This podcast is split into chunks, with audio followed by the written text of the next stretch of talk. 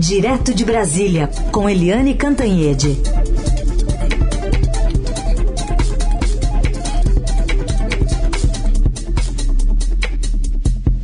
Oi, Eliane, bom dia. Bom dia, Heisen. Bom dia, Carolina, ouvintes. Bom dia, Eliane. Bom, vamos começar falando então sobre essa CPI, que hoje ainda tem questões burocráticas a tratar, para começar a parte prática. Antes, queria chamar aqui uma fala do senador Randolfo Rodrigues, que é integrante dessa CPI, vice-presidente, e comentou sobre a fala do presidente Bolsonaro ao dizer que essa comissão seria um carnaval fora de época. Me causa espécie. Tanto interesse do presidente da República nessa comissão parlamentar de inquérito. Quem sabe se esse interesse todo tivesse ocorrido no enfrentamento à pandemia, nós não tivéssemos muito menos mortos e não tivéssemos a pandemia nos colocado nessa toda situação dramática que nós estamos hoje. Aliás, o Palácio do Planalto que está ajudando bastante na questão dos requerimentos, né, Eliane? É, é... gente, a guerra tá feia, mas hoje a CPI dá mais um passo Uh, ontem à noite, o, o, o, presidente da comissão, o Omar Aziz, o vice-presidente, que é o Randolfo Rodrigues, que acabou de falar, e o senador Renan Calheiros, que é o relator, se reuniram se reuniram já à noite para bater o martelo ali no cronograma da comissão. Então hoje a gente vai ficar sabendo direitinho qual é o cronograma e uma coisa já é certa. Semana que vem vai ser a semana dos ex-ministros e do ministro Queiroga. Começa com o eh, primeiro-ministro da Saúde do governo Bolsonaro, quando, aliás, o governo chegou a ter 76% de aprovação na condução da pandemia. Era aquela época em que o Mandetta, Luiz Henrique Mandetta, se reunia com a equipe dele, eh, prestava esclarecimentos e prestava contas à, à sociedade brasileira todo fim de tarde a gente sabia quantos casos, quantas mortes, as providências tomadas, o que estava ficando errado, o que estava ficando certo. É, e o Mandetta caiu exatamente porque estava fazendo tudo certo e estava se tornando muito popular. O presidente Bolsonaro não suportou a popularidade do Mandetta e, e também não acatou nenhuma das providências. Então o Mandetta é um depoimento decisivo, vai ser já na terça-feira. Então, terça-feira tem aí o Mandetta que vai contar tintim por tintim o que que teria que ter sido feito, quais foram os alertas que ele fez ao presidente, dizendo inclusive que nessas reuniões ele chamava testemunhas para mostrar, olha, eu estou avisando que se não fizer isso, isso, isso, não cuidar do isolamento, não cuidar da máscara, não cuidar do álcool gel, não fizer campanha pública de esclarecimento, vai morrer muito mais gente, vários boings por dia. Ele já avisava vão morrer, vários boings vão cair todos os dias no Brasil. Então, Mandetta, começa, começa quente. Depois, no mesmo dia, na terça-feira, o Taixe.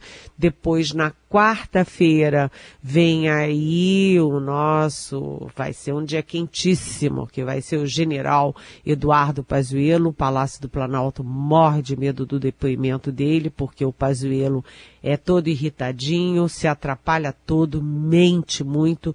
Toda vez que ele tentava é, dar entrevista, ele mentia. E se ele se atrapalhava com jornalista, imagina com aquelas raposas lá do Congresso Nacional. E ele depondo para o Renan Calheiros, que foi presidente do Senado, governador, super experiente. E depois, na quinta-feira, que não estava previsto, né, o que estava previsto eram os trabalhos terça e quarta, mas eles já incluíram a quinta-feira, ou seja, a CPI tem pressa, está célere e vai entrar o atual ministro Marcelo Queiroga o Marcelo Queiroga, que não está reconhecendo os erros do governo, está tentando empurrar para o Butantan e Coronavac dois erros crassos do governo, né, é, empurrando para o governo de São Paulo, inclusive. Um deles foi quando o Ministério da Saúde reivindicou toda a produção nacional do kit intubação. E aí, depois de nove ofícios do governo de São Paulo, nove, né, depois da pressão, dizendo, olha, vai faltar, vai faltar, vocês têm que mandar, o Queiroga se saiu com essa. Olha, Estado rico tem que comprar. Só que é, não é questão de dinheiro, é questão que não tem como comprar, já que o Ministério da Saúde confiscou toda a produção. E agora o Queiroga visivelmente empurra para o Butantan e a Coronavac a falta de vacinas para a segunda dose. Ah, porque a, a, o Butantan atrasou, a Coronavac está atrasado, é preciso acertar o corona, o cronograma da Coronavac. E aí a gente lembra que se o Brasil está vacinando, é graças ao Butantan e à Coronavac. Primeiro. E segundo, porque faltam doses para a segunda dose. Falta vacina para a segunda dose. Porque o Ministério da Saúde, no dia 21 de março, orientou estados e municípios a torrarem todas as doses, todas as vacinas na primeira dose, sem estocar para a segunda. Como os cronogramas do eh, Pazuello e do Ministério da Saúde todos falharam, todos os, as previsões de entrega de vacinas falharam, era estava na cara que iam gastar na primeira dose e não ia ter como aplicar a segunda dose. E isso causa desespero já em 18 estados que foram imprevidentes e foram aí na onda do governo gastando tudo na primeira dose sem a garantia da segunda. E isso tudo, gente, a gente está chegando hoje a 400 mil mortos no Brasil pela Covid-19. Bom, Eliane, nesse quadro todo, o governo reage, né? Reage e tem lá governistas indo ao Supremo para tentar barrar Renan Calheiros na relatoria da CPI. E a gente está vendo as milícias digitais também atacando todo mundo. Olha, a coisa tá feia, porque o governo Bolsonaro perdeu todas. Né? O Palácio do Planalto não queria a CPI, tem a CPI. Não queria é, Renan Calheiros na relatoria, é o Renan Calheiros. É, achava que o Omar Aziz, o presidente, ia fazer o jogo do Planalto? Não vai. Né? E aí o presidente Bolsonaro dá um telefonema todo amiguinho para o filho do Renan Calheiros, o governador de Alagoas, Renan Filho, enquanto aqui a bolsonarista número um, Carla Zambelli, entra na justiça para destituir o Renan Calheiros da relatoria. Né? Então, o presidente finge que está ficando amiguinho, enquanto a bolsonarista Zambelli dá uma canelada, mais uma no Renan. É, o governo vai perdendo todas. A próxima agora, é, a gente vai ficar sabendo hoje, é que ontem eu falei com, com o senador Randolph e ele disse que o governo queria, porque queria criar subrelatorias e a cúpula da CPI diz não. Se criar é uma ou outra, mas não aquela avalanche de subrelatorias que o governo queria. Por quê? O governo queria uma subrelatoria para estados, outra para municípios, outra para é, Câmara de é, é, leitos, outra para hospital de campanha. Por quê? Porque seria uma forma de pulverizar a CPI, pulverizar as notícias e embaralhar tudo. Então, a cúpula decidiu ontem que não vai ter esse negócio não. Se tiver uma ou outra muito pontuais e específicas. E o governo, é, que erra todas, né, insiste nesse negócio de tirar o Renan. É, ontem o presidente Bolsonaro chamou ao Palácio o presidente do Senado, o Rodrigo Pacheco. Olha, eles não conseguiram é, abduzir o Omar Aziz, que é o presidente da CPI. Agora estão tentando abduzir o presidente do Senado, que é o Rodrigo Pacheco. Mas o Rodrigo Pacheco não é um Davi Alcolumbre é, e está sendo impecável. Ele é um homem que vem da área jurídica, ele é advogado, né? É, ele não queria a CPI, mas a decisão do Supremo cumpre-se e ele elogiou do ponto de vista técnico a decisão de criar a CPI, a decisão do Supremo, ele disse que foi irretocável. E agora a decisão também de é, tirar o Renan, ele disse que não tem nada a ver com isso, não, que, que o Supremo não pode interferir nisso, porque o regimento deixa claro quem escolhe o relator é o presidente da comissão e ponto. Então, o Rodrigo Pacheco foi conversar com o presidente, mas acho que não é garantia de que ele vai fazer o jogo do Palácio, não muito, pelo contrário. Ele vai ser um magistrado. Agora, milícias digitais, que é o que está na manchete do nosso Estadão de hoje. Aí o governo, como não tem articulação política, não tem defesa nos erros crassos que cometeu durante a pandemia, né, vai ser um alvo muito fácil na CPI, ele joga sujo. Então você tem, é, primeiro, essa tentativa grosseira de tentar na justiça derrubar o Renan Calheiros da relatoria. Segundo, a tentativa de cooptar os, é, os, o presidente do Senado, o presidente da comissão, o próprio filho do, do relator. Depois, você tem aí é, as milícias digitais agindo feio, porque elas estão agredindo os senadores agredindo os membros da CPI e o senador Otto Alencar, do, que é do PSD da Bahia e que não é de esquerda, não é adversário, ele é um senador mais até governista, se coloca como independente, mas é até governista, diz que está sendo ameaçado direto, direto pelas redes sociais, pelo, pelo, pela, pelas contas pessoais dele, é, pelo WhatsApp, inclusive, e inclusive citando filho, família, mulher e tal.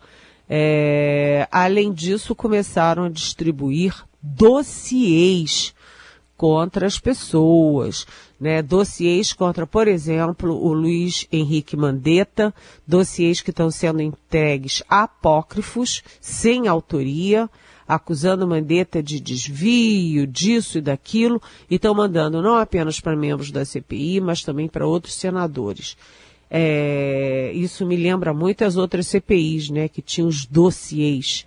Todo mundo era época do PT e o PT era craque em fazer dossiê contra adversário, contra depoente, e agora as milícias digitais do bolsonarismo copiam isso do PT. Aliás, eles copiam muita coisa, em vez de copiar as boas coisas, e havia boas coisas nos governos do PT, muitos, muito boas coisas, eles copiam as piores coisas da era do PT, inclusive isso, a milícia digital. Então, o governo vai transformando a CPI numa guerra, guerra de, de, de é, ameaças aos senadores, guerras é, contra a cúpula da CPI e guerra de dossiê contra é, os depoentes para intimidar os depoentes. Agora, o seguinte, é, a gente lembra que o Bolsonaro vivia, é, com aquela inveja que ele tinha do Mandetta, é, ele vivia insinuando que havia ali coisas estranhas acontecendo, coisas contra o Mandetta.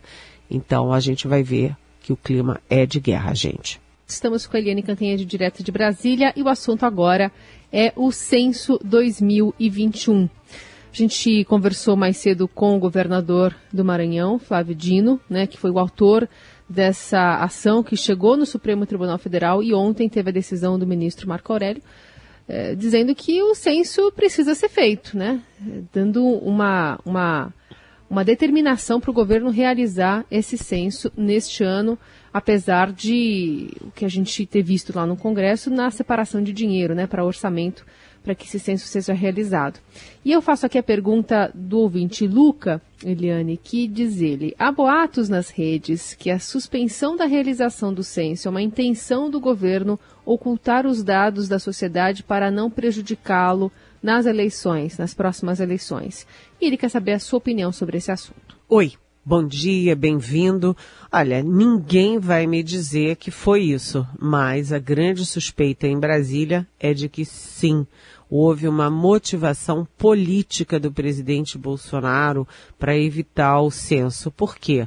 Porque numa pandemia, com uma queda de mais de 4% uh, ah, no PIB brasileiro, com desemprego galopante, né, com as crianças fora da escola, o, a, o retrato que o censo vai trazer é muito ruim e uma queda de desempenho do Brasil em todas as áreas nesses últimos anos, que seriam 10 anos no ano passado, né? Agora 11, é, se ficar por ano que vem 12 anos, e isso sai exatamente no ano da eleição. Se tiver o censo em 2021, em 2022, a, a grande, é, grande batalha contra o Bolsonaro vai ser em cima dos dados do, centro, do censo.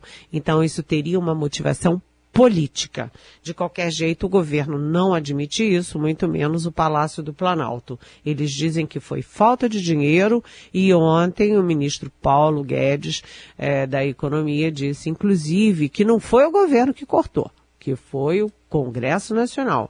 O fato é que o censo pedia mais de 2 bilhões de reais para botar o pessoal em campo e colher as informações e o, o, Congresso foi cortando, foi cortando, foi cortando, no final já eram 71 milhões, vejam vocês, de mais de 2 bilhões para 71 milhões, e no final, na sanção do presidente Bolsonaro, ainda caiu mais 18 milhões e ficou uh, eh, 58 milhões de reais. Com 58 milhões de reais é impossível fazer o censo, e agora o ministro Marco Aurélio é, Melo, que está às vésperas de se aposentar do Supremo, determina é, que o governo garanta o censo. Ele se baseou, ministro Marco Aurélio, na Constituição Federal, é, no artigo 21, inciso 15, que diz o seguinte, que compete à União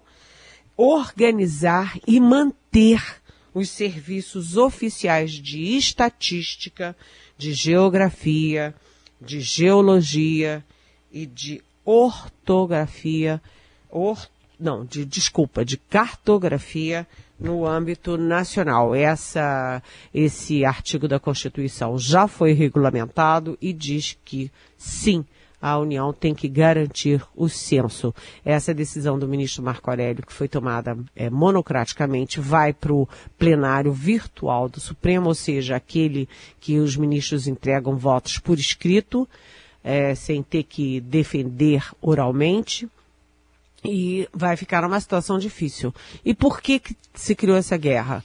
porque de um lado é, os é, funcionários do IBGE, inclusive a Associação de Funcionários do IBGE, dizem que não tem condição de fazer o censo no meio de uma pandemia, um censo presencial de casa em casa.